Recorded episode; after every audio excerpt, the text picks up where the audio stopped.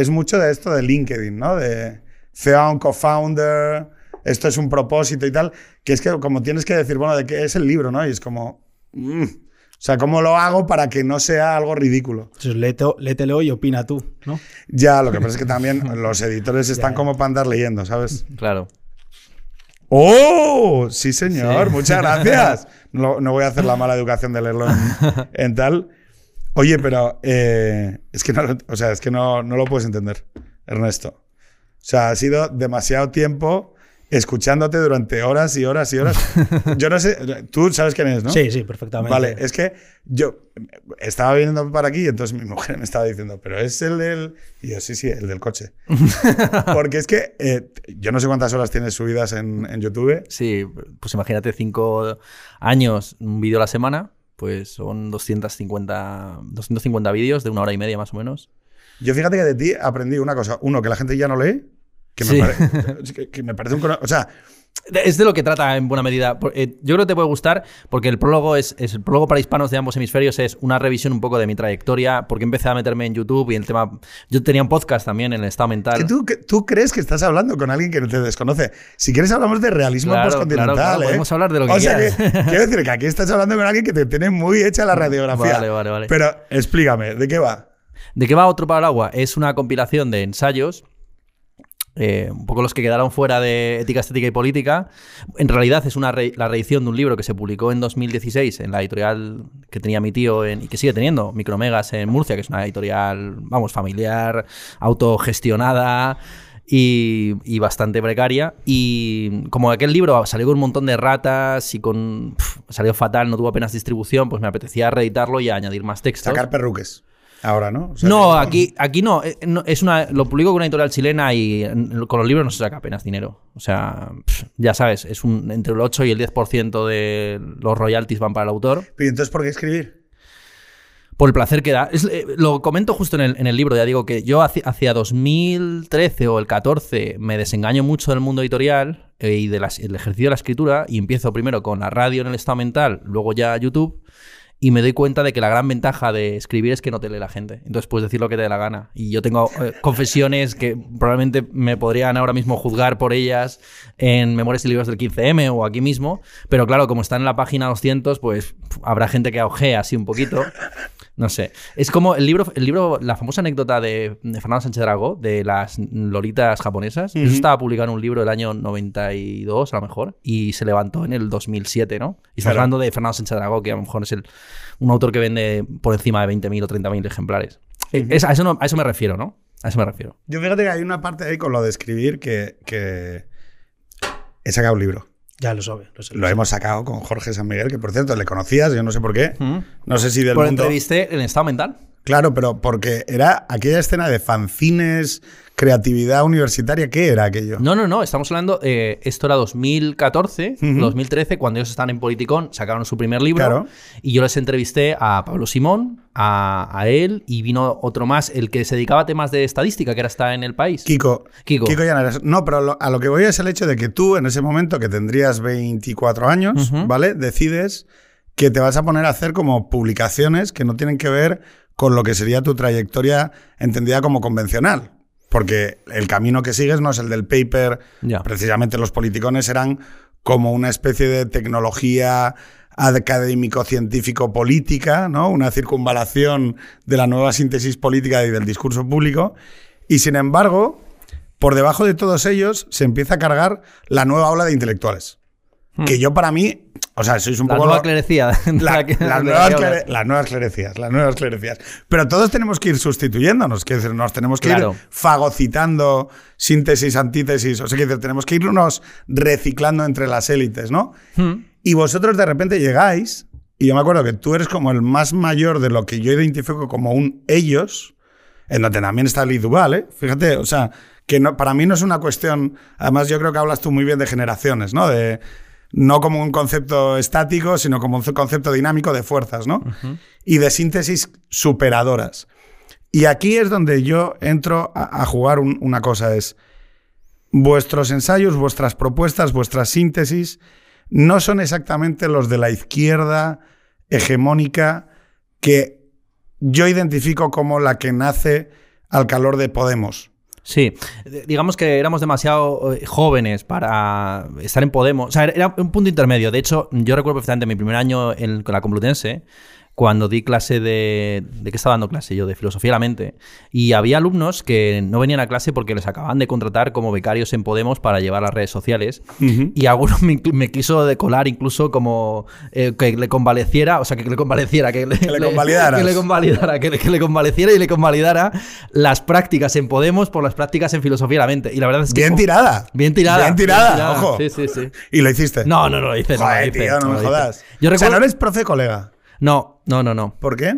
Porque mm, creo que ahí empieza todo el malentendido. O sea, yo a mí me gusta mucho marcar las distancias y antes lo hacía de una manera un poco más estrambótica y ahora lo hago de una manera un poco más clásica, yendo con chaqueta, corbata y los folios siempre, la cámara. Ya va creando una cierta distancia. Luego en el contenido puede ser muy amigable o muy cercano, pero yo creo que hay que evitar tener mucha relación con los alumnos fuera de clase. Eso lleva luego a muchos problemas y muchas, muchas Esa dinámicas. quizás sería también otra de las grandes diferencias con Podemos, digo, ¿eh? O sea, Sí, sí, sí, claro, clarísimamente. Madre mía, Muy- nueva política increíble. Clarísimamente. Oye, Luis, no, ¿Qué tal? No, aquí estoy eres el espectador de representante, lujo. eres el representante de los jóvenes en la mesa. Tú eres del año 88. y tú eres del año. Del 90. ¿Me podéis explicar cómo podéis tener una carrera tan asimétrica? O sea, este señor ya es un intelectual público. Yo todavía no lo soy. Tú todavía nada. o sea, No, y espero no serlo nunca tampoco. no es el representante del precariado en la mesa, pero sorprendentemente tú hablas también del precariado de las nuevas clerecías. Lo cuentas en tus clases, lo cuentas cuando haces los cursos introductorios.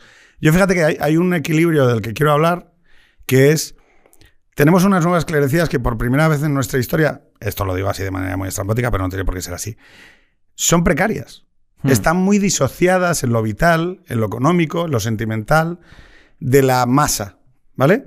Y si, como tú bien dices, la cultura es el punto de intersección entre la clase dominante y la masa, esa cultura, prescrita por esas nuevas clerecías que nos dicen cuáles son los modelos de vida buenos, en el momento contemporáneo son ejercidas por personas que no tienen acceso a los modos de vida y a las eh, a, a los lugares y a las maneras de vivir que tiene una gran parte de la masa que sí que son clase media. No sé si me explico.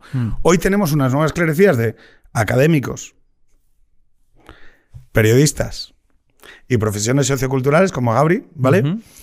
Que en realidad son muy precarios. Hmm. Si estas profesiones socioculturales en los 80 pues eran alcohólicos, estaban divorciados, eh, eran gente absolutamente disoluta, pero eran padres y tenían salarios de clase media, aquellos profesores académicos de los años 80, aquellos periodistas del país, que tantos borrachos todo el día, pero, pero eran, eran gente que se podían vivir, podían tener vidas similares a las de la masa. Hoy tenemos una cosa muy, muy extraña que no sé cómo se va a acabar resolviendo. Tenemos jóvenes precarios con una potencia de fuego cultural como no ha existido durante mucho tiempo. Es Y decir, alcohólicos. Bueno, no sé si. no, oye, alcohólico. tú- No, no, yo no. Y tú tampoco. No, no, no. No, pero yo la- sí que creo que hay un cierto resentimiento de clase hacia las vidas que no- a las cuales no pueden aspirar. Y que hoy se produce un poco esa contradicción. Hmm. No sé si tú lo ves igual. Ya, es que eh, hace poco estaba leyendo eh, la, la- esto, la política de convocación de Max Weber y ahí en el, en el año 1918 hace un análisis de cómo el periodista es el político que trabaja día a día y que precisamente por su precariedad económica y por su inestabilidad y por su, y por su falta de profesionalidad en realidad y de su falta de especialización, pues está supeditado a los discursos del poder. Y yo creo que la situación ahora mismo es la misma, al fin y al cabo. No creo que haya cambiado Pero mucho. ¿no crees que cobran menos de lo que deberían?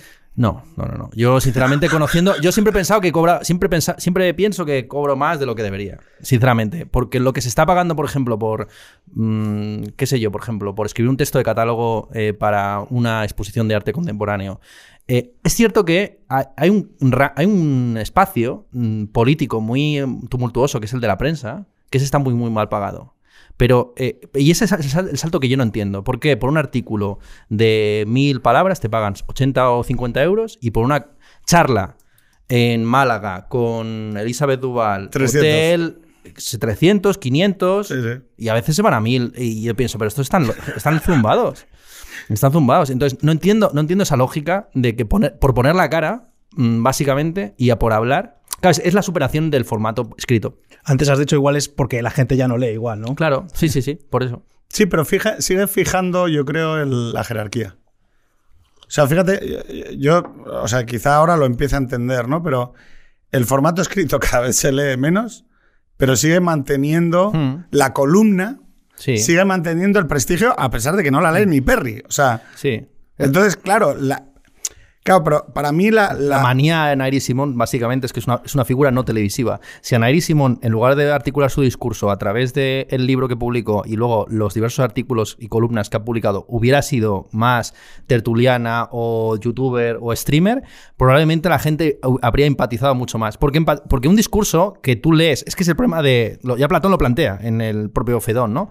El, el Fedro, perdón. El asunto de que cuando el texto está escrito no se defiende solo y queda emancipado de, las, de los elementos emotivos que tiene tener un rostro delante que te lo estás poniendo con sus risas. Con... Entonces, hay muchos elementos de ironía, de, de- duda, que por escrito se pierden.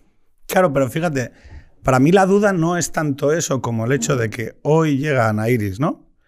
Y llega una chiquita y dice, oye, yo voy a hacer un libro que en realidad es un libro costumbrista, Sí. bastante normal, quiero decir, no, no creo que esté diciendo ninguna, ninguna barbaridad. Y luego las columnas son más o menos bastante cíclicas, o sea, son recurrentes en el sentido bueno, yo creo que existe el amor, creo que existe la amistad, creo que existe un- unos valores en la tradición, no creo que sean incompatibles con una cierta visión de izquierda comunitarista, o sea, a mí me parece tampoco. Y sin embargo, esa generación, que yo no, no identi- son un poquito mayores, que yo sí que creo que son la generación del intelectual Podemos, que se hizo con el espacio a través de las tertulias de televisión, a través de esas radios, a través de esos espacios un poco más agresivos, también vinculados, y aquí entraremos en polémica con el tema del feminismo 2017, ¿no? Es decir, esa especie de impugnación en donde va todo, ¿no? Va el señoro, va el polla vieja, van los paus, va no, esto, o sea, va el modelo conservador de familia. Eh, y entonces llega Ana Iris y dice, oye, pues yo tampoco lo veo tan, tan, tan ajeno a lo que entendamos nosotros como izquierda. Y sin embargo, en cada columna sale hate. Y sale hate, no, o sea, de verdad, o sea, lo de hoy, hoy ha vuelto a suceder Con la amistad. y- con la amistad. Y que hoy dices tú, pero ¿y esto exactamente es algo más allá de que se está volviendo a sustituir la prescripción dentro de esas nuevas clericías dentro de la izquierda? O sea, ¿es reflejo de una síntesis de pensamiento nuevo? No sé. Eh, en cuanto a la de Nairis, eh, yo creo que hay, hay una cosa que también influye bastante en lo de Nairis y hay una reacción que genera mucho respecto a todo- toda su figura y cada cosa que escribe Feria, que yo creo que es un poco eh, que después de leer el libro yo pensaba que la gente le tiene envidia a Nairis. Bueno, pero eso, a ver. Pero ya no es ya No, no, es un solamente factor importantísimo, Sí, pero ¿eh? yo no creo que ya no sea más, sí, pero es como el aire. O sea, en Sí, España. Ya. Pero yo no creo que sea una más de una reacción ideológica o que digan, ah, es falangismo. No, no. Yo creo que hay mucha gente que le toca por dentro y, y- y- la- y le sale el nervio de la envidia Hmm. contra Naís, contra lo que ha vivido ella, contra ese amor de una familia, contra ese amor de una tierra. em, Hmm. Y lo y yo- puede canalizar políticamente, porque, por ejemplo, tú puedes tenerle envidia a Abreu por el éxito que ha tenido Panza de Burro, pero no, no, tienes, no tienes nada que agarrarte políticamente. Sin embargo, Anairis deja caer tantas cosas en el libro que era muy fácil de descontextualizar. Pero. O Es sea, el factor. es dentro, de la- político. dentro de las nuevas clerecías, no, no, no es político, es, es el resentimiento y es la envidia, eso es clarísimo. Pero dentro. Es, es cierto que en el factor generacional de la, de la envidia de las nuevas clerecías, esto sí sí que es cierto que ha tenido un papel fundamental. Yo creo que sí. Yo fíjate, hay una, hay una parte ahí que, voy a decirlo así, creo que nosotros vivimos un ciclo de, de un profundo interés de lo que estaba sucediendo en el espacio eh, anglosajón cultural académico, ¿vale? Que aquí también se alimentó por la parte del espectro de no izquierda con Peterson, cuando empezó todo lo woke y lo anti-woke, ¿no? Sí. Y entonces estuvimos súper a full y teníamos a la peña, a las reinitas basadas, a Trump, 2016, ¿os acordáis de todo Sí. aquello, no? Mm, Estamos todos a puto full con el último foro de 4chan y lo de colonial y, y- y lo racializado y, y Black Lives Matter y no sé qué. Y tengo la sensación de que ha habido un momento como. Ok, ya está. O sea, quiero decir, no, no- no me apetece. O sea, me aburre. O sea, quiero decir, no quiero volver otra vez a ver las 10 declaraciones de Jordan Peterson poniéndole al hilo a la periodista feminista. O sea, ya está. Ya, ya. Hazte la cama, ¿no? Bueno, ya, eso ya me lo dice mi abuela. O sea, no, no, Hmm. no necesito volver a escucharlo, ¿no? Y está entrando una especie de nuevo costumbrismo más conservador en el sentido que yo creo que tiene más que ver con nosotros, o sea, con nosotros, con nuestra propia síntesis o nuestra cultura. Y es más, en Liz, en Liz Duval, sí que yo anticipé, o sea, yo veía algo un poco más así, o sea, es decir, incluso su aproximación al tema de la transexualidad cuando vino a hablar aquí era, oye, yo en realidad lo que quiero es una, quiero decir, lo que quiero es vivir en una familia, eh, no sé cómo decirlo, medianamente razonable. Y quiero amor, y quiero que me quieran, y quiero amar y demás. Entonces, yo no sé si eso es exactamente político o es simplemente que hay algo que ha cambiado que también tiene que ver con el fin de algo, que es el fin de, de- del periodo de la... O sea, lo, lo- lo dijimos el otro día. La globalización se asentaba en dos principios, libertad individual y bienestar económico. Y esto en las crisis recurrentes de 2007, 2014, 2017 y 2020 ha volado por los aires. Y que a día de hoy todos tendríamos que ser capaces de hacer una nueva propuesta, entre comillas, eh, social. Y yo ahí sí que creo que la propuesta de la nueva izquierda para todo el periodo anterior, que es para mí lo woke, ¿no? No es, no es suficientemente sólida, o sea, no, creo que no aguanta, o sea, creo que no es capaz de sostener un modelo de vida en común. Y por el otro lado, por el lado que me toca más a mí, de los fachitas, ¿no? El, el periodo de los de la no izquierda, sí que tenemos que empezar a proponer y sí que creo que ahí hay algo sobre lo que hablar alrededor del modelo de vida bueno, ¿no? Hmm. Y que es posible que haya, esté habiendo un discurso o un diálogo entre diferentes alrededor del modelo de vida bueno, que sí que pueda trazar una línea que va de Ana Iris a Liz Duval, a ese gordo sorprendentemente con flow razonablemente guapo que se sube a una mesa de baile a presentar Extremo Centro Manifiesto. Lo planteo como, como hipótesis. O sea, ¿creéis que puede haber una, una comunión entre gente que diga, oye, modelo de vida bueno, más articulado al- alrededor de los valores conservadores, lazos, cultura mediterránea, mediterráneo moral? Rayo. Ya. Tú no lo ves. Eh, yo creo que no, yo creo que al final... Tú eres el poliamor. No, no, no es que sea el poliamor, es que me- creo que es- son coincidencias superficiales que al final van a terminar estallando. Igual que estalló dentro de la propia izquierda unos consensos que eran de mínimos, que venían más bien de la reacción a el gobi- los gobiernos del Partido Popular. O sea, cuando se intentó articular todo el tema que venía del 15M, se vio que los consensos eran mínimos. Y eso que presuntamente estábamos de acuerdo en casi todo, ¿no? Mm, no sé. Y, y también cómo se, cómo se recupera ese, ese- esa moralidad mediterránea. O sea, Me pues no encanta. lo sé. Es que ya está. Es que, es que dices Mediterráneo y ya te vas solo. No, pero dale, dale. Que no lo sé, no lo sé. O sea, me parece que. Me parece que. Si, si estáis de acuerdo, gente, tan, realmente, que estáis tan opuesta políticamente, es que hay mucho de. de equívoco o de, de- de falta de. O sea, es un Pero consenso. ¿cuál, es el de- cuál, es- cuál- cuál para ti es la divisoria? Esa pregunta. Hoy. Hoy, la divisoria política en general. O sea, para mí el, ¿Es el capitalismo? el antes y el después ¿Es el es COVID. O sea, para mí, para mí el factor ahora de, transforma- de transformación social es el- la pandemia. Y lo que ha provocado esta renacionalización del discurso es el COVID. O sea, está estudiado. ¿eh? La mayor parte de los, de los grandes conglomerados editoriales están reajustando porque están dándose cuenta de que los principales libros de los bestsellers ahora ya no son anglosajones, ni son extranjeros, ni son traducciones, sino que son eh, españoles. Normalmente estaba en torno, no sé si 50-50, en los más vendidos 50 nacionales, 50 eh, foráneos, y ahora debe estar 70-30, algo así.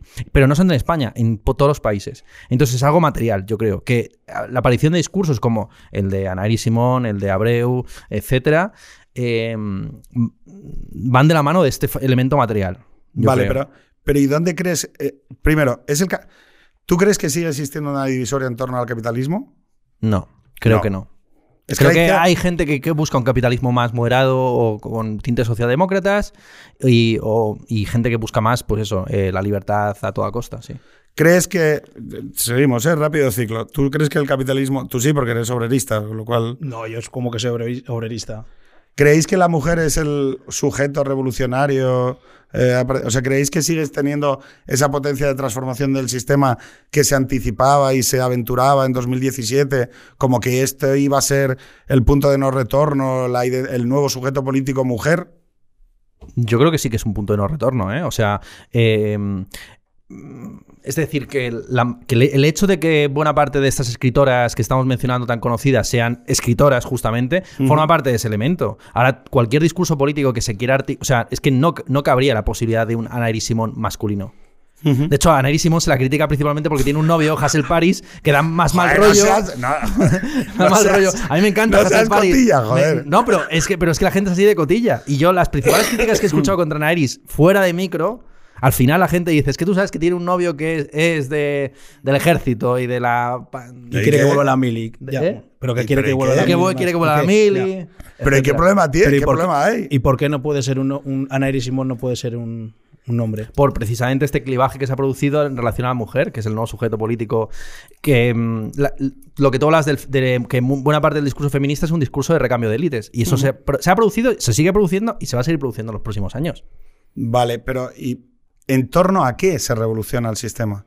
Porque el problema que hay es que si no se revoluciona... Es una revolución desde arriba, claro. no es una revolución desde, desde la base. Es una revolución de, quiénes son los puestos directivos en, los... De cuadros. Mm. Claro, pero es que para mí el, problema que tenemos es que frente a una masa que, que sigue pidiendo y demandando soluciones materiales, tenemos una, una élite, una clase dominante que cada vez es menos capaz de interceder en las cuestiones materiales porque las ve como secundarias, porque las ve como dadas. Es decir, para mucha de esta clase dominante, de este discurso intelectual, de renovación de élites y demás, el que le expliques a la gente que, que, el problema de la mujer en España es un problema de madres monoparentales, de madres inmigrantes que están el 50% de ellas en el umbral de la pobreza y que su problema no son los pronombres ni la Coca-Cola que le pone un camarero, ya sé que estoy haciendo caricaturas, pero a lo que voy es el hecho de que es muy difícil que desde una visión eh,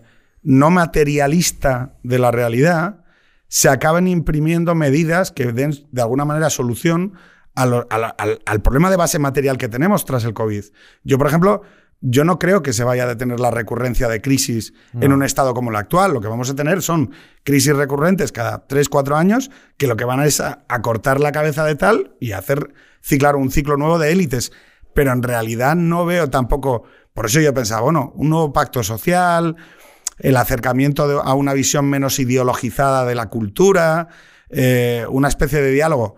Si, como dices tú, las, las cuestiones de mínimos no, no son posibles, pues entiendo que no va a haber. Eh, estaremos condenados, estaremos condenados a esa especie de incomprensión. ¿Cómo se implementa políticamente el Mediterráneo moral? Primero es que yo no creo que sea. Claro. Des, desideologizando. O sea, el problema para mí es que hay un componente eminentemente corrosivo en la ideología en tanto en cuanto sustituye a la vida. es decir, eh, para mí, un, paso inicial maravilloso sería que los, pensadores e intelectuales públicos. pero es un problema no solo primer mundista, sino de élite, porque para efectivamente la gente que no está en Twitter peleándose 3, 24 horas sobre Nari Simón, su vida no es. No pero, es que pero es que para mí vosotros sois curas. O sea, a ver si consigo explicarlo si los curas, o sea, vosotros sois los sustitutos de los curas en el siglo XXI. Sí, no, no, si no. Y entonces, claro, ¿qué sucede?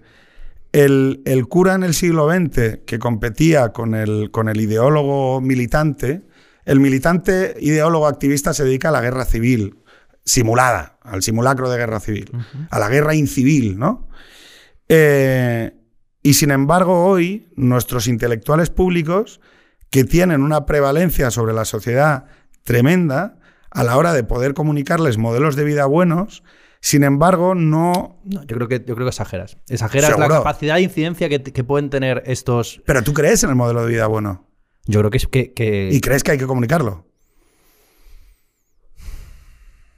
No es mi trabajo. O sea, yo desde luego no, formo parte de esa no militante. el tuyo sí, desde luego. Pero desde luego, yo, no creo que. O sea, mi labor, por ejemplo, como filósofo, no es una labor moralizante. No es, una, no es una labor de construir discursos edificantes. Es dar herramientas la- para que la gente pueda pensar, efectivamente, vincularla con una cierta tradición de pensamiento mm, universal. Y yo reivindico la idea de verdad, la idea de realidad, un montón de asuntos. Y creo que, pues sí, podría haber un discurso interesante sobre el tema de las virtudes y de la vida O sea, buena. ¿no crees de verdad que hay un valor en comunicar las virtudes, aunque sea no para forzarlas, sino para que la gente las Creo que es inevitable conozca? que al final, que es inevitable que, que si, que si tú tienes un modo de vida que los demás ven como exitoso, eso se replique y la gente te, te imite, o te imite a ti o imite lo que tú estás vendiendo. A mí me gustaría preguntarte, Pedro, eh, y tanto también a ti, eh, ¿quiénes, quién- quiénes, quiénes son esos intelectuales y desde qué púlpito hablan y, y cómo llegan a la gente común, no a la gente que, por ejemplo, está en Twitter, la gente Claro. que está... ¿Sabes? ¿Cómo llegas a, a mi madre? ¿Cómo llegas a mi colega de Santander que no tiene Twitter y le importa la política una mierda? ¿Cómo llegas a esa gente que al final es un poco mm, la base de, de la población española? Claro. ¿Cómo llegas? ¿Qui- ¿Quiénes son, quiénes son esos intelectuales y cómo ver, llegan a esa gente? Se- el, el sujeto político es la audiencia, ¿no? Esto lo sabemos ya eh, hace tiempo. Ha, ha habido un problema de fragmentación de audiencias. El- las tres décadas del mundo unipolar, del 89 al 2006, que creaban ese, esa gran hegemonía anglosajona, grandes medios, si es que no cambiaban ni los directores de periódico. Es que tú se lo dices a la gente. O sea, que- que- o sea, yo conocí un mundo que tuvo un director, ¿vale? O sea, fíjate, era un mundo hiperestabilizado. Un mundo en el que había previsión de crecimiento, un mundo en el que había, eh, bueno, eh, continuidad en, en todos los partidos, en el tamaño, en la gobernabilidad. Se votaba un día y ya sabías los cuatro años siguientes lo que iba a suceder, ¿vale? Era un mundo muy diferente a este que es y que está protagonizado por otro tipo de personas que yo sinceramente tengo la sensación de que no actúan desde esa, desde esa visión de que hablan para una comunidad moral. Creo que seguimos muy atascados o seguimos pensando que a tu madre le tiene que hablar el partido político o le tiene que hablar, pero que no hay esa visión de, oiga, yo soy una figura para la comunidad moral que me, que me, a la cual represento, ¿no?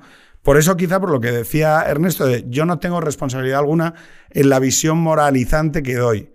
Pero yo no creo que eso sea así. Es decir, ¿por qué? Porque cuando, por ejemplo, tú hablas de, poliamor o haces la crítica al matrimonio conservador eh, y la mayor parte de los profesionales de la comunicación que se dedican hoy a hablar o que se han dedicado durante los últimos años a hablar sobre la familia, lo han hecho en términos destructivos, no constructivos.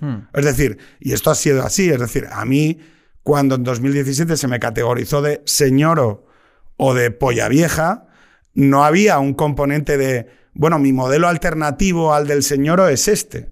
O sea, mi modelo alternativo a eh, demonizar a tu padre porque miraba culos es este modelo de amor o este modelo de amistad o este modelo de eh, vida en pareja, ¿no? Y sorprendentemente lo que hemos encontrado muchas veces es que muchos de estos intelectuales o de estas intelectuales o de estos periodistas o de estas nuevas clericías, en cuanto han adquirido medios materiales o poder suficiente para vivir vidas convencionales, lo han hecho. Esto ha sido bastante paradójico. Hmm. Quiero decir, la mayor parte de este, de este intelectual que surgió y creció al calor de esa radicalidad contra los modos de vida conservadores, Pero ponme, una- ponme algún ejemplo, porque no me estoy quedando muy Irene claro. Montero. Irene Montero, vale. Irene Montero ha vivido su vida, es una madre de familia numerosa, que se casó con un profesor universitario desde una posición que podríamos decir que es la clásica de mm, la trabajadora de la Citroën de 1960, es decir, una chica entra en la Citroën de 1960 y se casa con el jefe, es decir, y ha sido así. Y no pasa nada. Y yo o sea, ni lo juzgo, me parece de puta madre y han formado una familia incompleta, imperfecta, como la mía, con sus mierdas, como las de todos.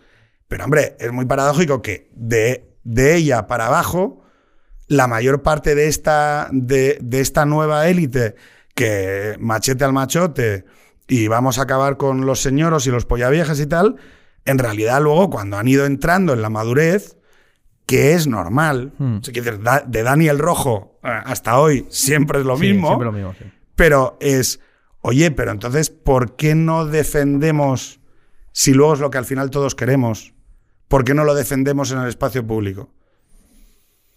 Claro, porque se, se piensa que es, que es eh, mm, Para mí ahora mismo la monogamia es inestable, es una situación que no es, no es totalmente óptima, me parece que es bastante irreal, eh, que es una posición hipócrita en última instancia. Y, yo no hago tanto un discurso contra la monogamia, sino simplemente constato como en el capitalismo en el que vivimos actualmente, la, la monogamia es una institución en... Monogamia es sucesiva. La monogamia sí, pero la monogamia sucesiva, pues, en fin. No, y la, mon- la monogamia con, eh, con la división, si se quiere, entre la esposa y la amante. Eso es lo que, lo que sigue existiendo a día de hoy. De hecho, muchos de los que practican el poliamor lo que hacen es, lo que- bajo el término poliamor, pues mm, seguir con ese esquema clásico de la esposa y la amante. Vale, entonces, nosotros sabemos que en el matrimonio conservador tenemos la monogamia a día de hoy sucesiva, es decir, ya no es tal, sino que... Y luego tenemos dos convenciones. Para atender a la fidelidad tenemos la prostitución, por un lado, que es la, la- la con- la convención histórica asociada, y luego también el perdón. Es decir, el perdón ante la infidelidad.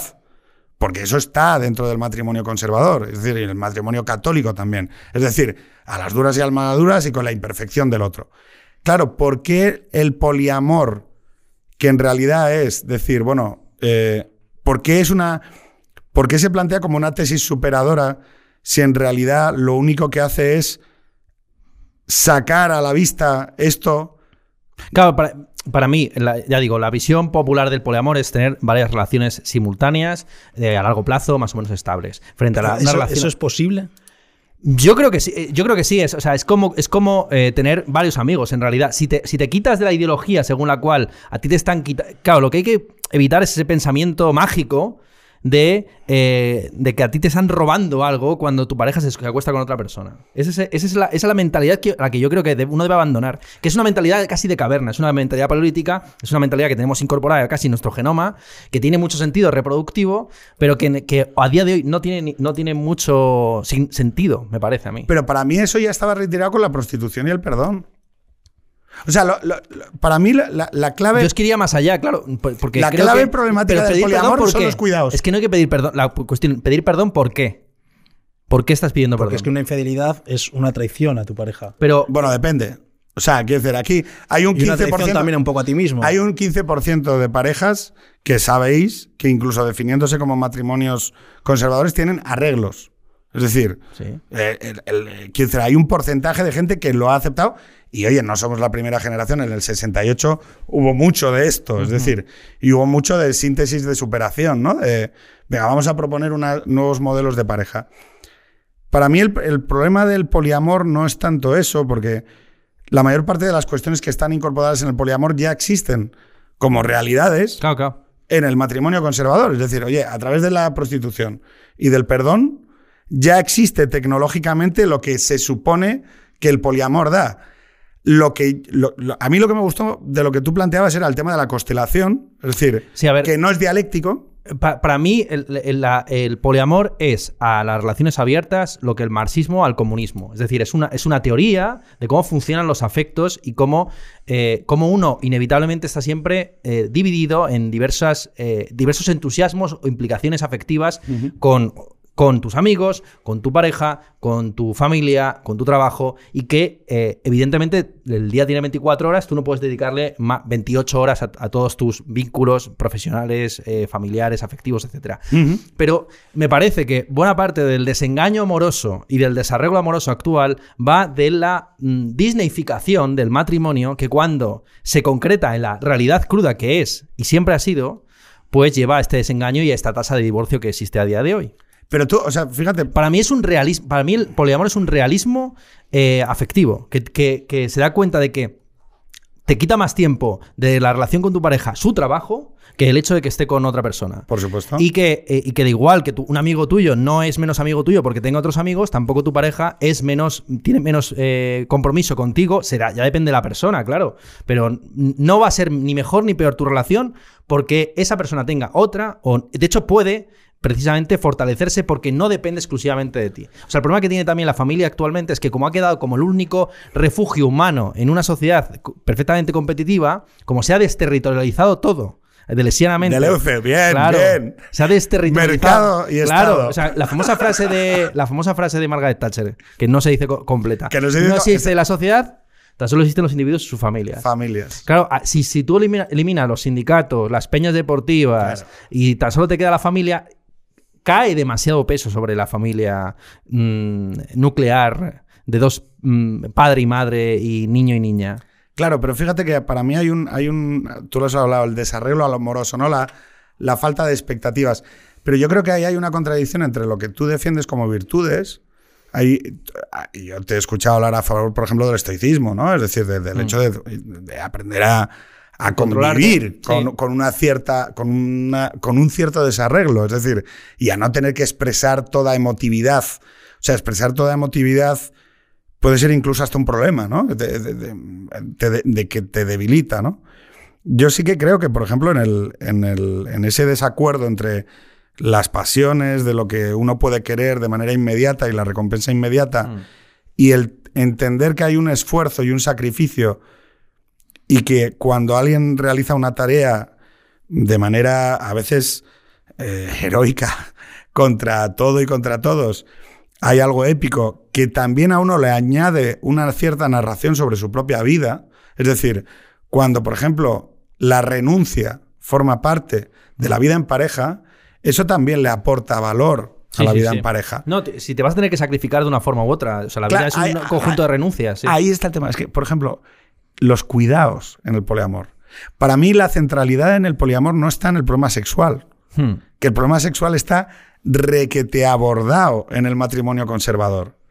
El problema es los cuidados. Es decir, cuando, tú ha- lo has dicho bien, ¿no es el poliamor una estructura competitiva? ¿Quién me da más?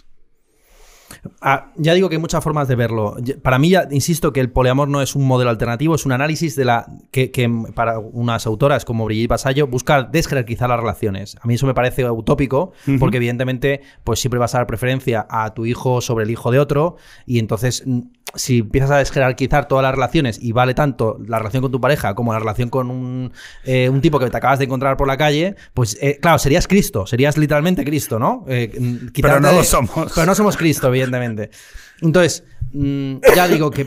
cu- ¿Cuál era la pregunta? El tema de los cuidados. Yo creo que en general. ¿Cómo decides, ¿Cómo decides cuando de repente, por ejemplo, te sale un niño que tiene una vuelta y sale con Hmm. un síndrome de Down o le ha salido un cáncer de páncreas a tu pareja uno? Es que Y claro, es que eso tiene, ti- tiene muchas derivadas a efectos de decir, cuando tú te comprometes con una pareja y dices, oye, lo bueno, lo malo, con sus imperfecciones, con, con los errores, con, con todo lo que venga, ¿no?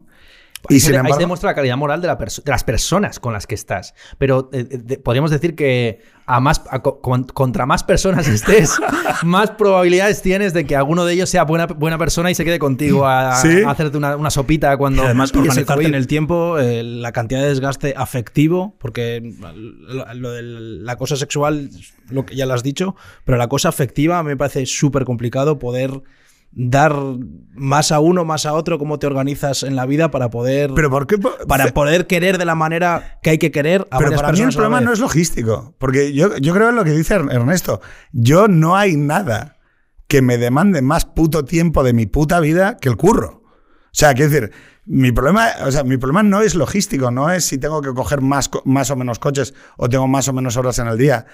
Mi problema es que cuando, si hay una afirmación trascendente, cuando yo le digo a una persona sí para siempre, si eso tiene un sentido trascendente para mí, porque lo imprimo dentro de lo que yo entiendo que es una afirmación sobre mí, eh, sobre, sobre el yo como persona moral. Es decir, si yo consigo que esto aguante, habré, habré cometido un propósito en mi vida. Y si no, pues eh, habré fracasado. Sí, pero que, que el, eh, o sea, que el poliamor no tiene por qué estar reñido con la, la vocación de eternidad o de permanencia. Sí. Al final tú estás hablando de la monogamia sucesiva. O sea, que se acepta la posibilidad de que eso es para siempre, en realidad sea para la semana que viene. Pero tú tienes, pero tú tienes esa sensación que la gente poliamorosa en realidad lo hace con esa, No, con esa vocación. que ¿no? no, no, se- no se puede, no se puede generalizar. Simplemente creo que es gente mucho más realista acerca de cómo funcionan los afectos. Me parece que hay mucha gente que se engaña porque hay muchas Pero es relaciones. mejor ser realista. Hay muchas relaciones abiertas que, por ejemplo, ponen un límite. En plan, tú te puedes acostar con, cual- con quien, quien fuera pero no te puedes enamorar. Ahí es cuando yo creo que se engañan. Para mí el realismo, que tú lo es un realismo estoico, que es tú no controlas los afectos de tu pareja. Tú no controlas eh, y ni- no controlas ni los Ni los tuyos, ni los los tuyos. Al cuarto polvo para. Claro. Entonces, para mí pasa por eso, pasa por, por un cierto realismo de cómo de lo que de lo que puedes controlar en la vida y no. Y la base de todo para mí está. Pero ¿no crees que en las real- virtudes dentro del poliamor para a mi juicio, Sí. el modelo mío es la eh, la sinceridad y la empatía, es decir, la sinceridad de informar y la empatía de ponerte en el lugar de la otra persona e intentar comprender por qué situaciones está pasando. Claro, pero fíjate, el- el- esa sinceridad y esa empatía que puede existir perfectamente equivalente en un matrimonio conservador, ¿vale? O de una eh, moral sexual conservadora. eh, claro, eh, es el hecho de decir, oye, eh, los errores suceden, errores, las cuestiones pasan, eh, la vida es imperfecta, es incompleta, ¿no? Yo creo que es precisamente en esa posibilidad de imperfección y perdón que el matrimonio conservador gana. O sea, gana porque, porque te impulsa a un deber ser. Te dice, oye, tú deberías ser así, ¿vale? Yo te miro, ¿no? Y pienso que deberías ser, solo deberías mirarme a mí, eh, deberías solo contemplar mi belleza en este mundo. Pero eso es lo que genera actitudes neuróticas respecto al matrimonio que terminan destruyéndolo. Precisamente esa, esa, espe- esa expectativa de tan solo me vas a mirar a mí y crear, crear además. No es neurótico, vas a follar hasta el cuarto polvo, pero no, No, desarrollas no, no, no, no. A mí, no, no, a mí ese me parece igual de neurótico. No, no, no, no. Ese me parece igual de neurótico. Para mí ya digo que el, el realismo pasa por darse cuenta de que uno está dividido en múltiples afectos, que tú no controlas ni los afectos tuyos, cómo vas a controlar los de otro. em, y, em, y eso, sí. ¿Y tú no crees que en realidad muchos de estos Ah, debates... y el tema del perdón, que, Sí. que también se trata de ir minimizando el sentimiento de culpa respecto a cosas que no son en realidad dañinas. Ya, dañinas. Si una persona, cuando tú coges una enfermedad, te deja en la estacada, esa persona te está traicionando mucho más que si está follando todas las noches a 40 personas. No, No- no no, sé hay yo. no hay un mal, no hay un mal, o sea, es un mal ideológico, es un mal, es un mal que tú creas con tu pensamiento eh, mágico de que, eh, de que te- tú posees el cuerpo de esa, persona, No, no, tienes sí. un monopolio. Yo no, o sea, que yo no, no- soy una persona que tenga una visión moral sobre la propiedad sexual, eh, de- o sea, o de- del otro como la propiedad sexual. Yo no, no me eduqué en una familia de, eh, conservadora. Sí, pero sabes que el matrimonio, o sea, estás eh, ofreciendo, claro, si ofreces Sí. una visión casi posmoderna del matrimonio conservador, que es con prostitutas, con el perdón, con no sé qué, pues eh, efectivamente. Ah, yo te gano, mi síntesis es Claro, es súper- es que- es Bum, que bum, ya- bum. No, pero fíjate, es que claro, el- el- lo paradójico es que muchas veces cuando se habla de eh, componer los dos modelos, eh, es como que eh, contra el matrimonio conservador se habla sobre el deber ser. Pero con el poliamor se habla, bueno, no, del ser. A ver, no, hay que ser sensato. ya, ya, pero es que yo creo que los efectos de segunda ronda de la moral sexual post 68 ya se pudieron ver. Las Hmm. camas redondas, las familias absolutamente eh, desgajadas, la ausencia de lazos, la ausencia de referentes, mucho dolor. O sea, y esto es, o sea, decir, son- es la generación de mis padres. Quiero decir, o sea, es aquel mundo de los hippies, de, de- por cierto, del tristemente fallecido ahora eh, Antonio Escotado y compañía Hmm. que, bueno, que vivieron vidas mm, que eran para una minoría. Y hay que decirlo así. Es decir, muchos de estos Sí, no es para modelos... todos, no es para todos. Esto hay que decirlo con claridad. Muchos de estos modelos son modelos para clase dominante y aristocracia. Y eh, suena muy mal, pero de la misma manera que el divorcio es capaz de cargarse comunidades eh, de clases populares porque, bueno, porque son formas y maneras que con renta, clase social, educación y recursos intelectuales, económicos eh, y familiares, pues incluso son positivos, en el momento en el que empiezas a retirar eh, herramientas, es que eso se lleva por delante en tu vida con una facilidad tremenda.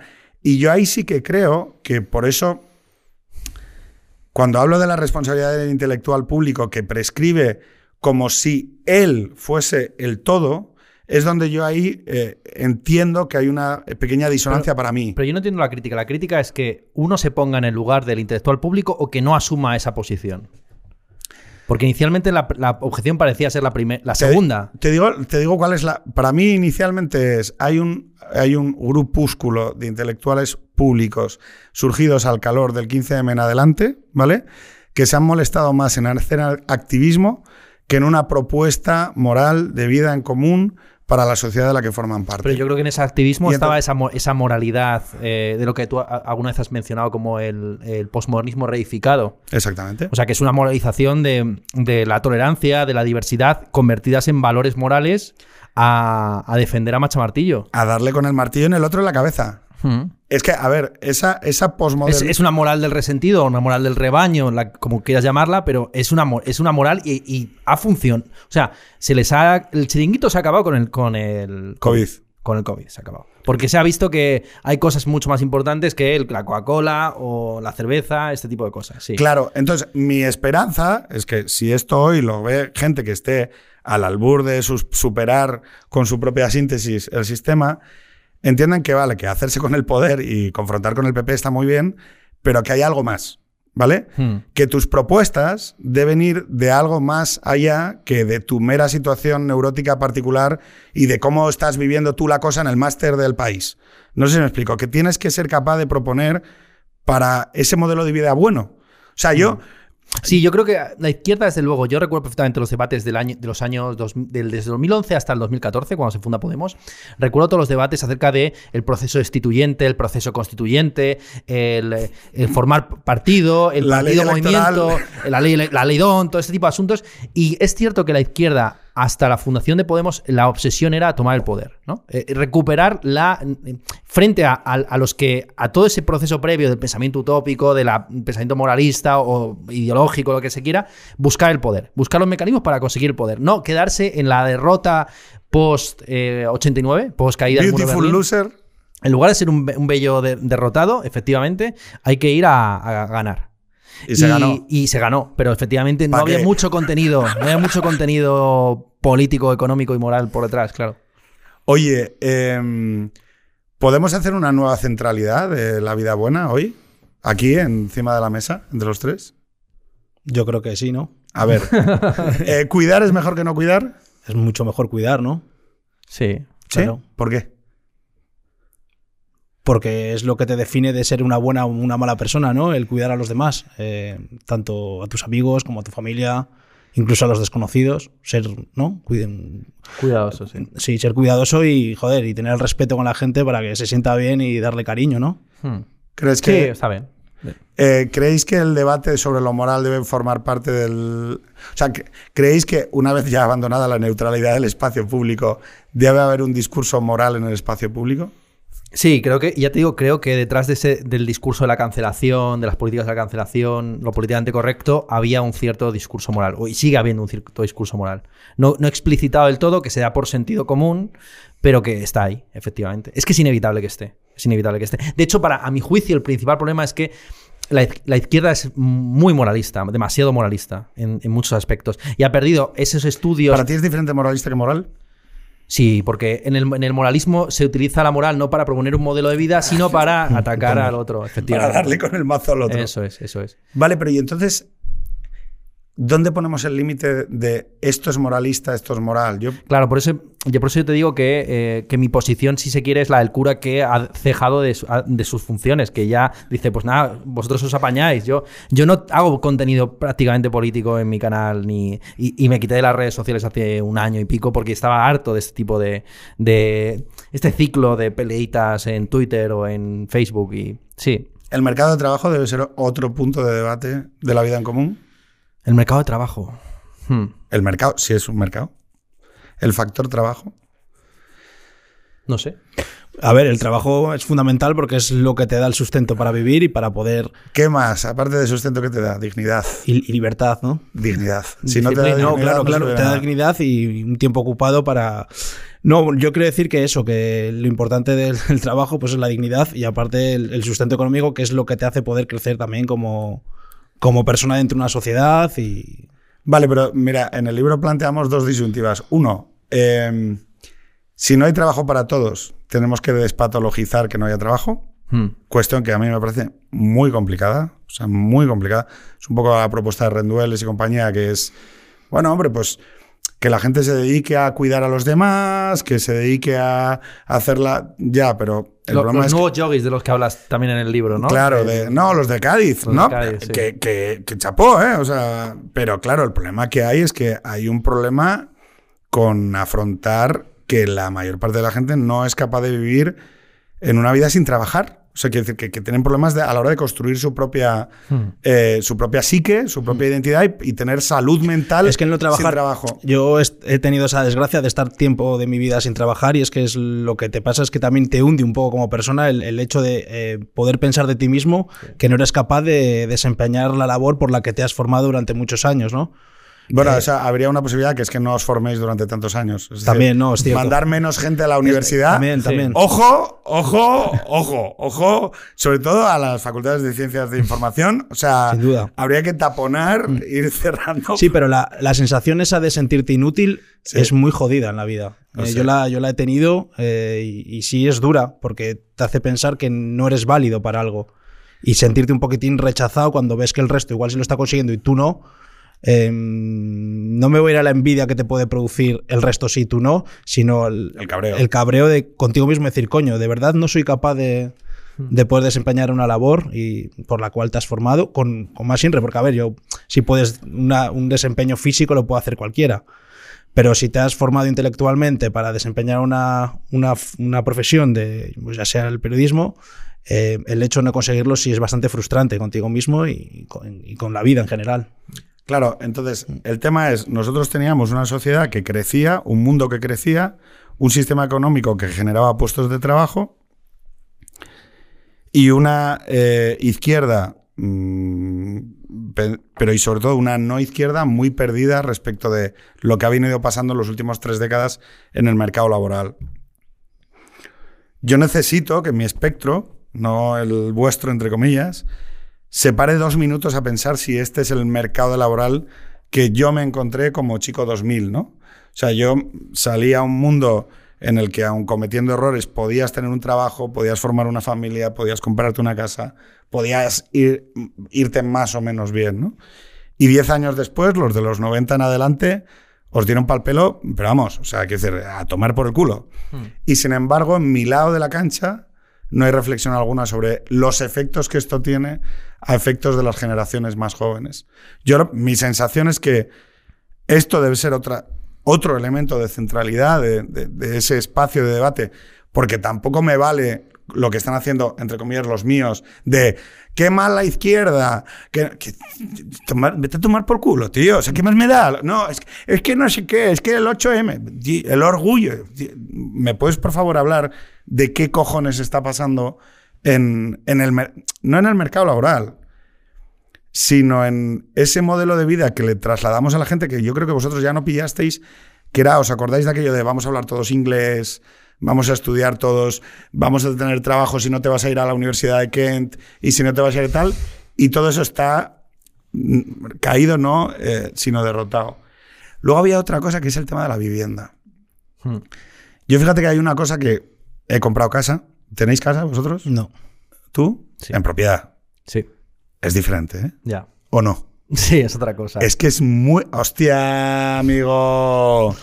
¡Hostia, amigo! ¡Qué diferente es! Qué diferente es la vida cuando dices hipoteca. Hipoteca.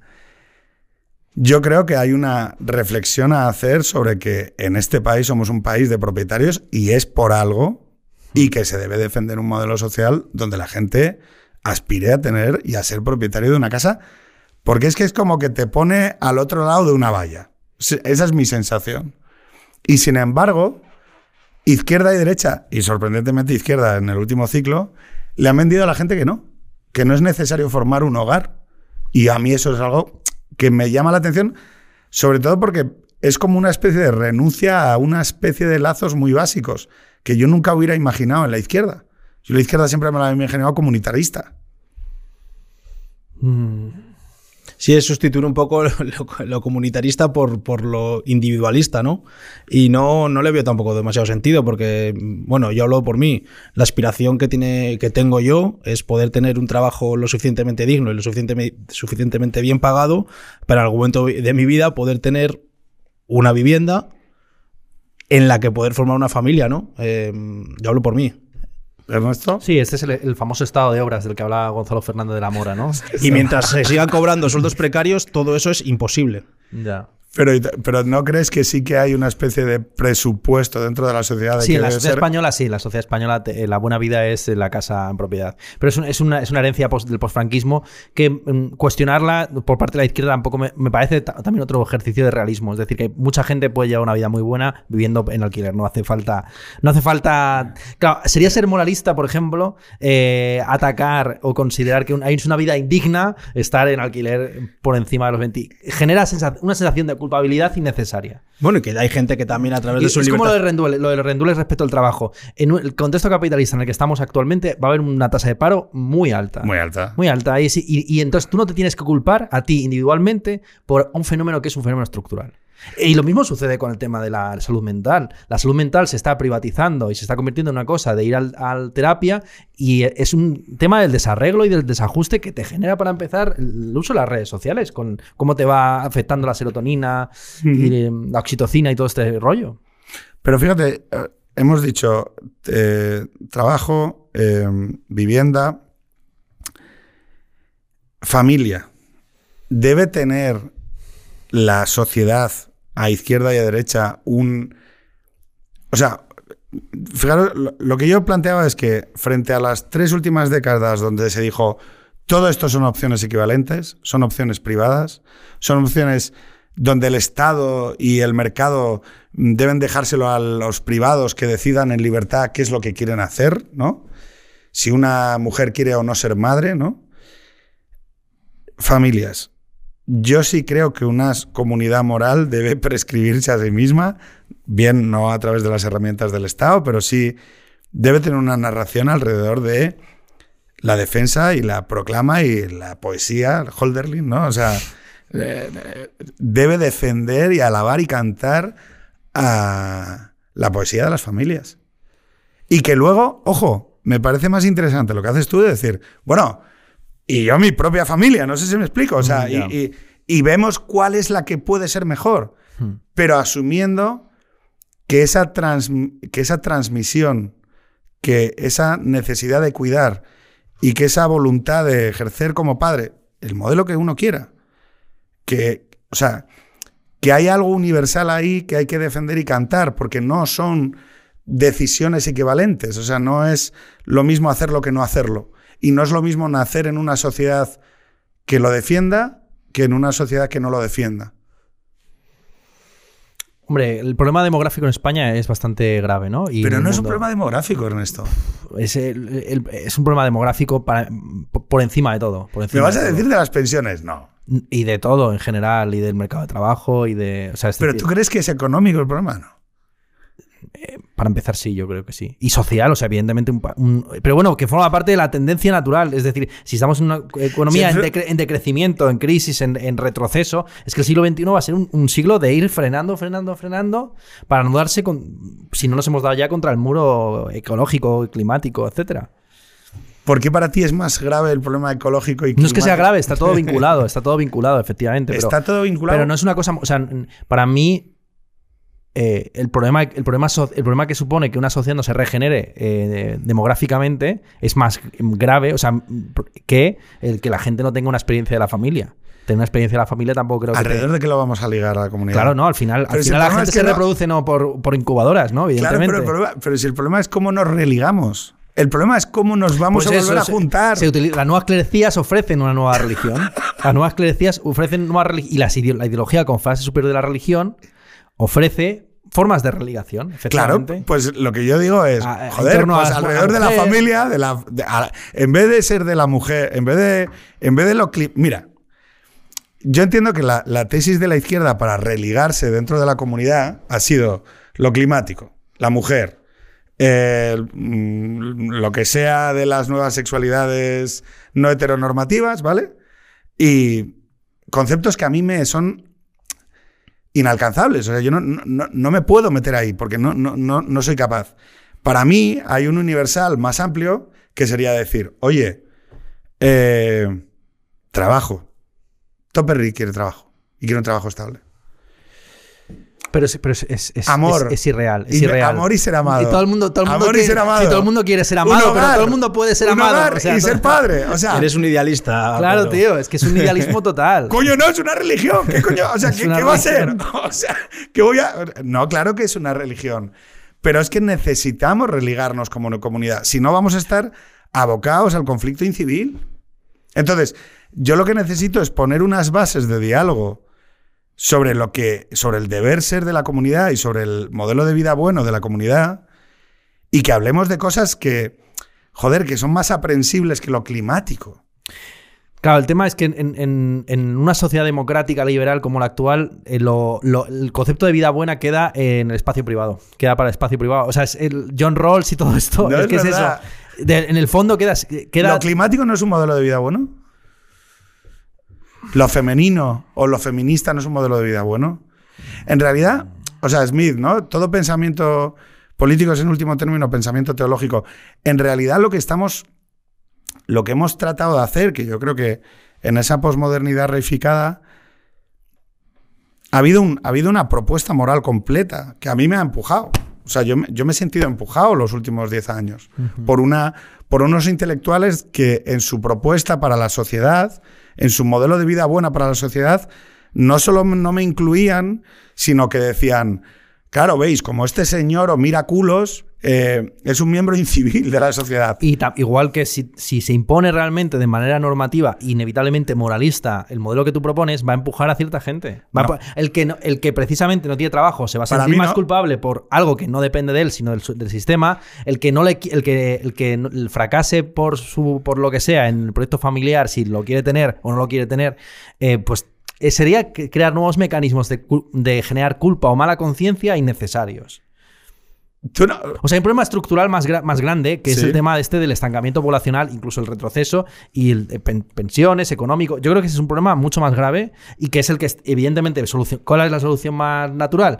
Promover la familia, etcétera. Vale, sí. Pero hay que darse cuenta de cuál es el problema grave y que, y que la moral tampoco es la. La moral no es lo, primario, es un fenómeno, es un, se quiere, un subproducto de realidades materiales más importantes.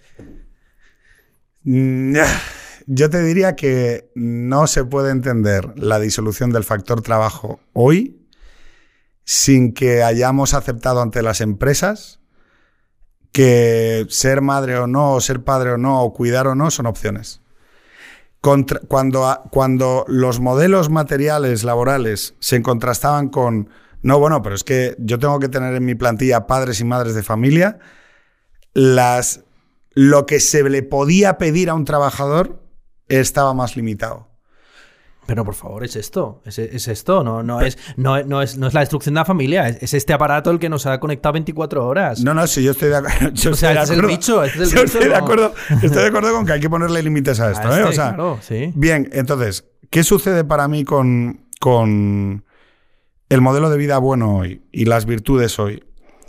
Hemos tenido, miedo, hemos tenido miedo a comunicar una parte del espectro, esa ha sido culpa nuestra, o sea, la parte nuestra, ¿vale? Mientras que otra, la otra parte, la parte de la nueva izquierda, sí que ha comunicado los valores, sus valores. Y yo, y lo ha hecho muy bien y lo ha hecho de manera muy eficaz.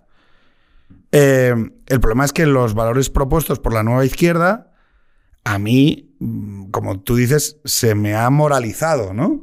Se ha moralizado contra la gente de los paus de Carabanchel, se ha moralizado contra la gente de los paus de Vallecas por querer vivir en pisos grandes con piscina comunitaria, ¿no? Y se nos ha juzgado muchas veces por eh, lo que yo entiendo que son como manierismos de la corte, ¿no? Son como manierismos de la corte versallesca que en realidad se utilizan para hacer ver al otro que no los utiliza. Los pronombres. eh, Yo siempre que veo a la gente con los pronombres pienso como en, como en María Antonieta, con pelucones, ¿no? Así como. Pero tú has conocido a alguien, hablas del pronombres eh, con la cosa inclusiva y tal, el lenguaje inclusivo. ¿Tú has conocido a alguien en la calle que hable, que hable con lenguaje Lo he inclusivo? visto hoy aparecer por primera vez en LinkedIn. Pero, Pero LinkedIn no es la calle. No, la Ya, calle, ya. la calle. Es O- el- tú, Ernesto, tú No, conoces no, a no, gente no. que hable. Porque No. Eh, yo solo lo he visto, lo he visto en Twitter. Mm, yo conozco, tengo amigos, amigas que de muchísimas ideologías. Eh, no conozco a, a nadie Sí. O sea, lo que quiero decir es que no sé, que igual se le está dando demasiada importancia a algo que realmente no la tiene.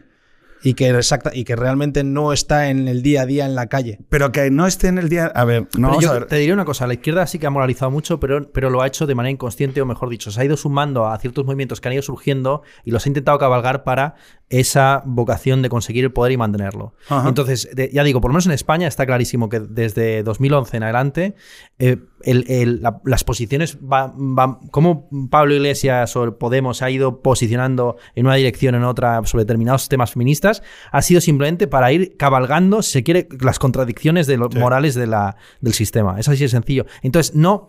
No creo que desde la izquierda haya una propuesta mm, positiva, sino simplemente una, instrumenta- una instrumentalización para generar polarización social sobre determinados asuntos. Mira, justo estaba con una, con una amiga ayer que se dedica a el tema de mm, las violencias de género y, eh, bueno, pues eh, está estudiando los protocolos de cuando violan a una chavala, va al hospital, lo que hacen con ella, ¿no?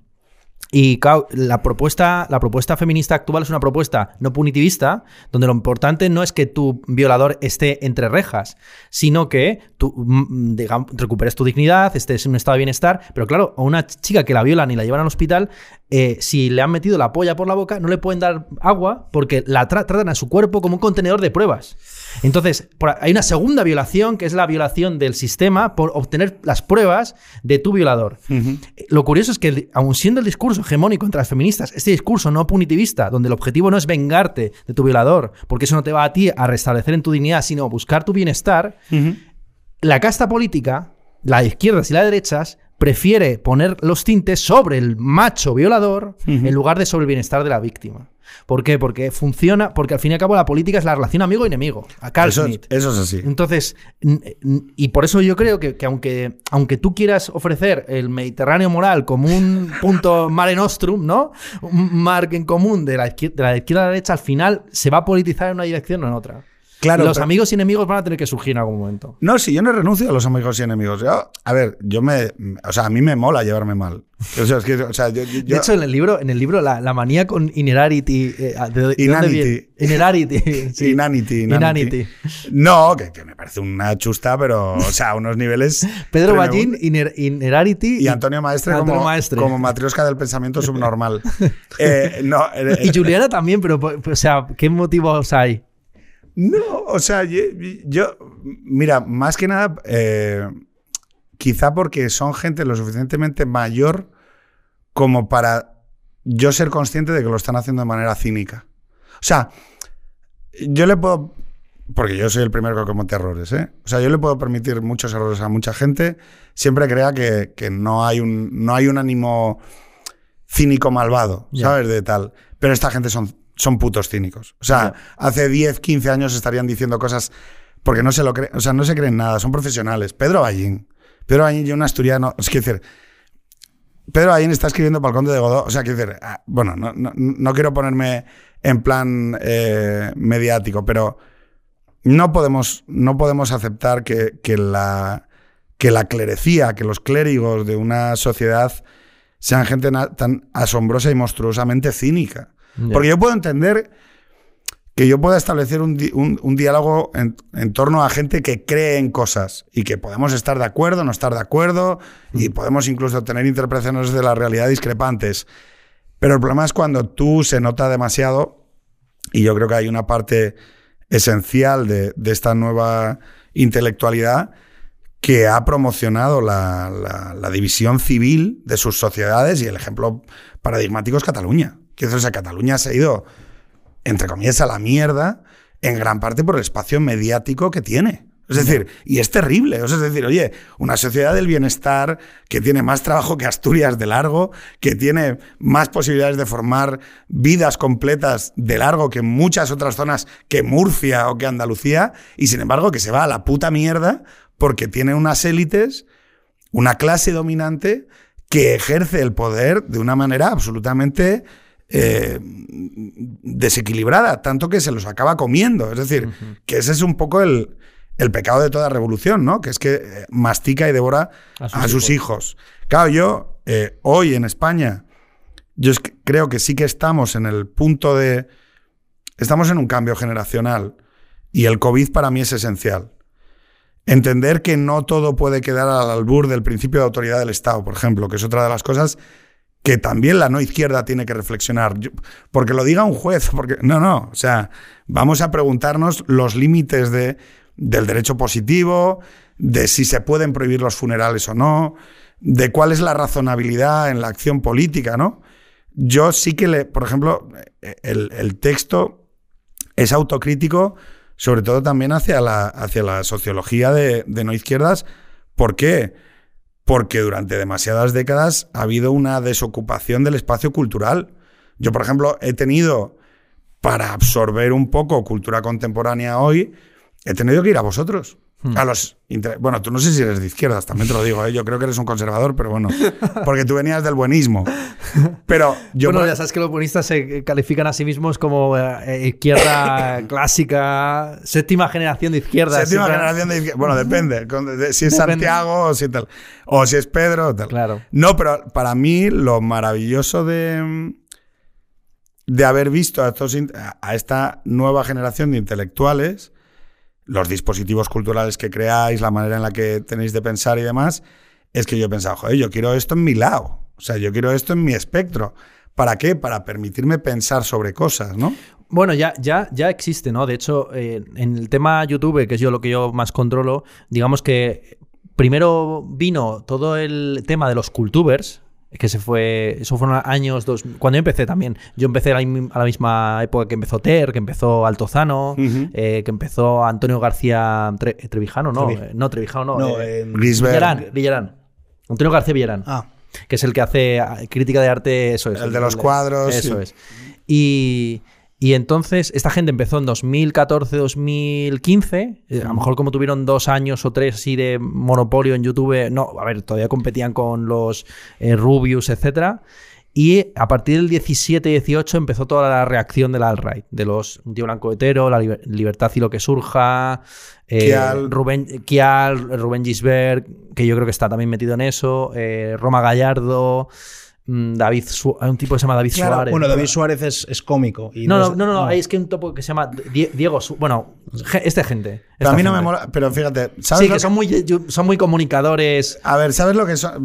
O sea, son de combate. Y es que son de combate, me, sí. Me aburre eso. O sea, que no, no, desde el respeto más absoluto es como. Joder, pero es todo el puto rato. ¿Qué ha hecho mal la izquierda? Es, eso, es burlarse de, la, de las gallinas. Ay, no qué y tal. tío, pero crea síntesis propias. O sea, yo ahí sí que creo que. O sea, no, eh, hay una ausencia a la hora de comunicar modelos y síntesis propias y mucho exceso en la crítica al adversario. Sí, por eso al final casi todos ellos terminan pivotando eh, políticamente en torno al Juan de Mariana. Porque son los únicos que llevan ya muchos años dándole pico y pala con un proyecto propio. Eh, bueno, pero el Juan de Mariana, oye, yo dentro de lo que cabe, ¿cuántos años llevan? 20. Sí, un montonazo. Es la hostia, ¿eh? O sea, que yo, a ver, yo, yo fíjate que me, parece asombroso, porque una postura ultra minoritaria, súper densa, o sea, y que tienen, pero es de lo poco que hay en el espectro de no izquierda que ha tenido capacidad para permanecer en el tiempo. Y yo no sé si es a través de la figura de Rayo. Sí, seguramente es, por Rayo, que es un factotum. Es increíble. o sea, a mí, me, a mí me parece fascinante porque, o sea, Rayo es. O sea, eh, cero compromisos. O sea, no sé si me explico. Es coherencia pura. No, no comparto nada, seguramente, de, los fundamentos eh, teóricos que le iluminan, pero el tío coherente es un huevo. Hmm. Y entonces llega, y en 2017, en mitad del proceso de secesión catalán, te dice bueno, yo esto de la secesión no lo, veo, mal. Claro, que ser consecuente, ¿no? Con su ideología. Ahí, hubo, ahí hubo la primera escisión. La primera escisión dentro de, este, de, este, grupo que hubo gente que se sumó más al trampismo y que empezó a. Claro, que, el, tema, el tema nacional ahí es donde empezaron a, dividirse en, el Instituto Juan de Mariana entre los que eran más españolistas, por así decir, y los que eran realmente liberales, sí. ¿Tú eres españolista? Sí. ¿Y por qué? Eh, si tienes un estado, no crees dos. no multiplicar los entes sin necesidad. Oye, pero yo es que creo, siempre me quedo en lo O sea, es decir, el, siempre creo que el, el probandi, el probandi, tiene que estar en la, en la mesa o en la puerta de quien quiere partir un estado en dos. Pero tú eres poeta. Yo soy poeta, sí. Bueno, era poeta, eh, escribía poesía hace bastantes años. Claro, pero es que siempre te veo como, venga, aquí va a coger la, va a coger el símbolo, ¿no? Va a coger la, narración. Y luego dices, no, no, lo material, el argumento material. No, no, no, no, no hacer dos estados. O sea, tú no te emocionas con España. A ver, a mí ah, sí que es cierto que mm, con la literatura es- eh, española, pero claro, ahí, por ejemplo, mm, digamos que la nación mm, O sea, va más allá de las al fronteras de... Instituto Cervantes a dar una, eh, una lección sobre blanco white, no piensas. ¿Hay algo Sí, claro, sí, no, no, por supuesto. Y, y- y- y por eso pues, le pillas cariño a ciertos autores y te preocupas por leer autores en tu propia lengua, pero, pero es algo que va más allá de las fronteras de, de la España actual, que involucra toda Hispanoamérica. Y el propio Blanco White, pues estamos hablando de un tipo que escribió la mayor parte de su vida en, en inglés y en Gran Bretaña. Es como cuando se, a veces se habla de Luis Vives eh, como autor español y se fue a la Sorbona con 16 años y ya, ni- ya no volvió a España. Y escribió en latín toda su obra, prácticamente toda su obra.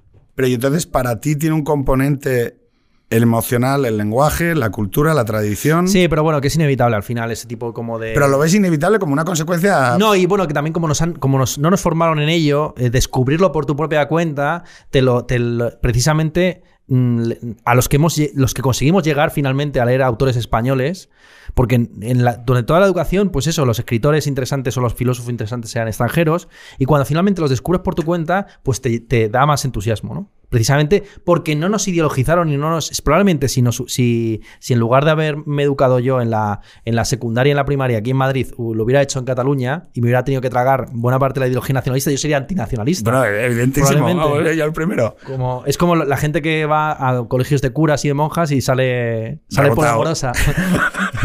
Oye, ¿eres creyente? No, ¿Tú? No. ¿Por qué? Pues. No creo, Creo- que haya que dar mucha Claro, creo que la aprobación, la prueba tiene que ofrecerlo. No creo en Dios. ¿Por qué? Sí, mm, Sí, ta- no. Si pues lo normal es creer. En Dios. Sí. No, yo creo que no. Es decir, de hecho creo que lo, lo- lo- lo normal es lo normal es no creer en, en nada. Pero tener una religión, sí. claro, depende de lo que definas como religión. Filosofía práctica. Claro, entonces sí. sí es ¿Tienes una- una filosofía práctica? Sí, el estoicismo, por ejemplo, puede ser considerado una religión, ¿no? ¿Tú? el Real Madrid. Oye, eh, acabamos. Pensamiento frontera. Eh, objetos culturales, dispositivos culturales en horizonte.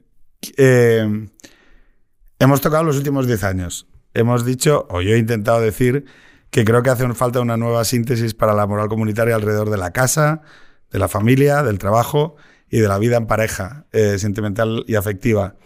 Que creo que eso es un esfuerzo que debe ser compartido a izquierda y a derecha y que va más allá de lo político, sino que tiene que más que ver con el modelo de vida bueno y de lo que los poetas cantamos, ¿no? O tenemos que cantar.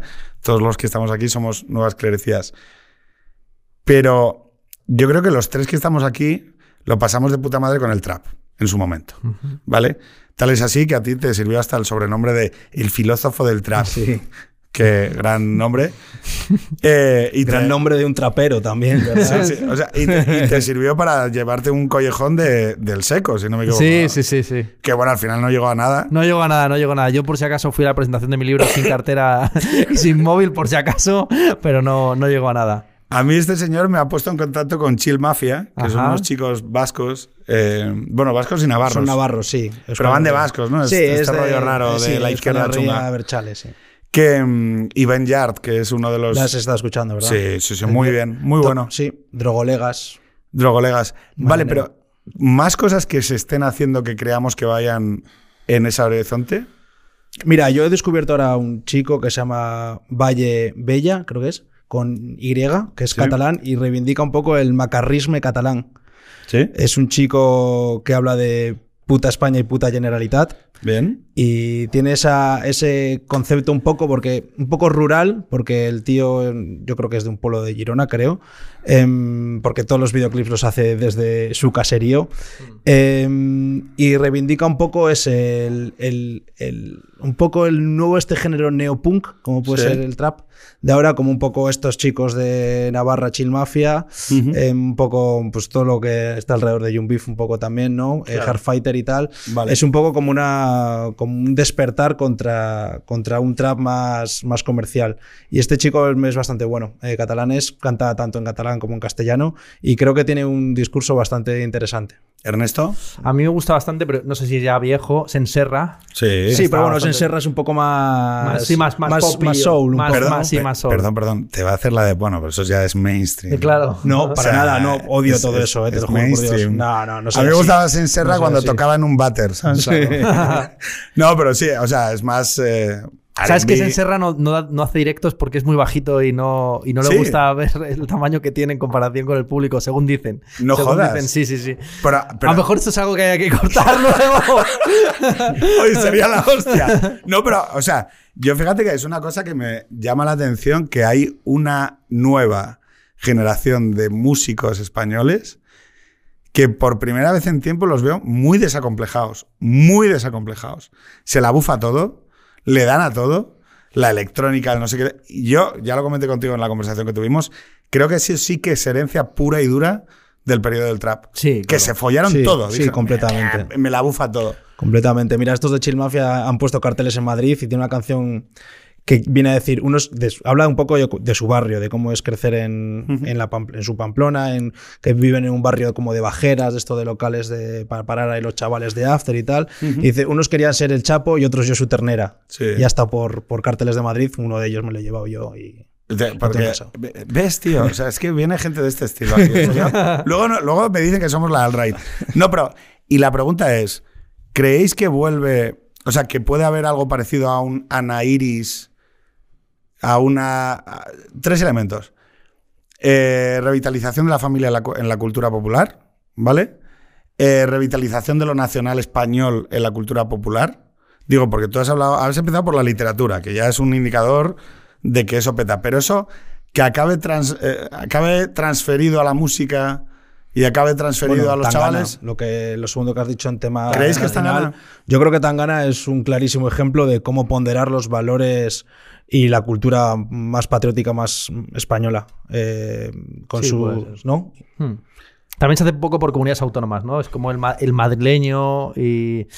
Pero bueno, sí, podría, podría pasar. Sí, podría pero bueno, pasar. el madrileño, bueno, Madrid es una, una ciudad que- en la que hay gente de todo el mundo. Yo soy de Santander y me puedo, a mí me puedes llamar el madrileño también. O sea, yo me, me compro esa teoría de Madrid. Y, pero sí, como hay- no, hay más que, no hay más que ver los, los videoclips y todo lo que hace es un poco como un poco almodovariano, Sí. un poco Vigas Luna, un poco eso. Vaya hostia que se ha pegado al Modor con la última. ¿eh? No la he visto, o sí. Yo No, soy- no, a- soy culpable de ello también. No, no, a mí me gusta No. el cine de Almodóvar, Sí. pero en esta na- no, o sea, se ha pegado una hostia tal. Vale, y los toros. Acabamos con esto. Ernesto, que sé que es un tema que te gusta. ¿Por qué los toros? ¿Por qué los toros? Porque yo, bueno, yo te puedo decir que a mí me gustan los toros porque creo que es algo que es tan anacrónico que hay que disfrutar de ello mientras, mientras exista. No, yo sé que Ernesto tiene un A dilema. mí me gustan los no, toros, ¿eh? a ver, O sea, los toros, son, los toros son una obra de. Son lo, lo que siempre hemos dicho, que es cultura y tortura al mismo tiempo. Que, que lo cortés no quita lo valiente, que lo estético no quita la, la inmoralidad que es hacer sufrir a un animal sintiente ah, para, para placer. Pero igual que lo. ¿Sabes que lo pasé como los enanos cuando te vi debatir con Chapu? Ah, sí. Me lo pasé muy bien, me pareció un muy buen debate. Sí, la Porque además colocasteis, o sea, colocasteis el debate donde está, que es, Claro. mira, es esto, es claro que hay una tensión. Y ahora lo que tenemos que decidir es de dónde cae, ¿no? O sea, es decir, y, y- y precisamente por eso, porque, que- porque esa tensión existe y es terrible, eh, tiene valor la discusión sobre ello. Claro, lo, lo que me parece llamativo es cuando uno decide, eh, no, los toros no tienen ningún valor o no, no hay dilema en el sufrimiento del toro. Yo creo que el tema es, yo soy capaz de entender, porque por fin he ido, eh, porque me llevó Chapu, eh, que hay algo, hay una belleza, eh, hay un objeto quizá a proteger, y yo no me veo con capacidad moral para pro- prohibirlo. Ese es el tema. A mí me pasó que siempre fui anti, bueno, obviamente antitaurino, claro, es, es, un- es sufrimiento y demás, pero yo fui por primera vez a los toros y dije, tuve un dilema tremendo en la cabeza que fue, hostia, me está encantando esto, es muy bello. Y Ernesto no. A ver, yo, soy, yo me dedico a la ibas de- estética en ibas- principio. ibas de, tu- de taurino, por cierto, te diré. ¿Cómo que iba? Ah, bueno, fui de fui con un traje de luces a clase, sí, eh, que me costó ¿Qué un dineral, lo alquilé Hostia. para un día, Hostia. pues yo no sé cuánto me, cuánto me costó, a lo mejor 300 euros o algo así, alquilarlo por un día. Y madre mía, o sea, yo no sé lo que debe ser torear con, con los huevos echados para un lado, porque no, no tiene, o sea, hay que echarse los huevos a un lado. Nada, nada, horrible, horrible, horrible. Y bueno, pues sí, mm, lo que he dicho, que lo cortés no quita lo valiente, que la parte estética que tiene la, la toromaquia no quita que no sea una inmoralidad. Que de hecho gusta, gusta precisamente porque tiene ese componente casi Pero ¿cómo catártico. definimos lo que es inmoral? Coño, el sufrimiento a un ser sintiente, si eh, ya está, el sufrimiento, el sufrimiento Evitable, deliberado, el- evitable, evitable. delibera- deliberado y espectacularizado a un ser sintiente, sí. ¿Vosotros iríais a ver gladiadores si existieran gladiadores? Seguramente no, porque yo soy especista. Este señor seguramente no vea ninguna diferencia. Que- O sea, yo... Yo iría a verlo. Yo no. Yo, yo me gusta el boxeo. Me parece que es un... El boxeo es civilización pura y dura. ¿Y la- el UFC te gusta? ¿Que es más sangriento? No. O sea, no... A ver, no, no, quiero decir, no...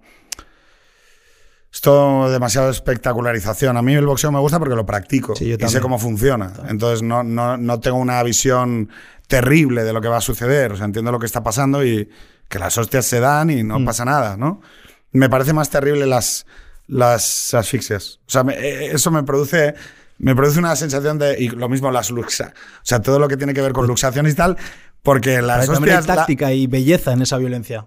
Nah, eh. Te cuesta verlo. Me- no, y además, vuelvo a decir, o sea, yo soy especista, creo firmemente que, que no, que un toro y una persona no son lo mismo. O sea, no, yo- eh, digo que ahí es donde está el... Ahí está la diferencia. Ahí está la diferencia. O sea, sí que creo que el ser humano tiene una responsabilidad extraordinaria en evitar el sufrimiento evitable en el mundo, que debe esforzarse todos los días por, por reducir el sufrimiento evitable en el mundo y que el trato eh, compasivo a los animales es algo que nos hace mejores como personas, como sociedad, que, que es, es una virtud, el, el- el hecho de cuidar a los animales es una virtud, pero el, el salto último de, de convertirlo en alguien equivalente, y además con Pablo de Lora, yo creo que lo conoces, Sí. con Pablo estuve hablando de esto mucho tiempo y, y es un momento en el que hay un salto ahí que no, que no consigo dar.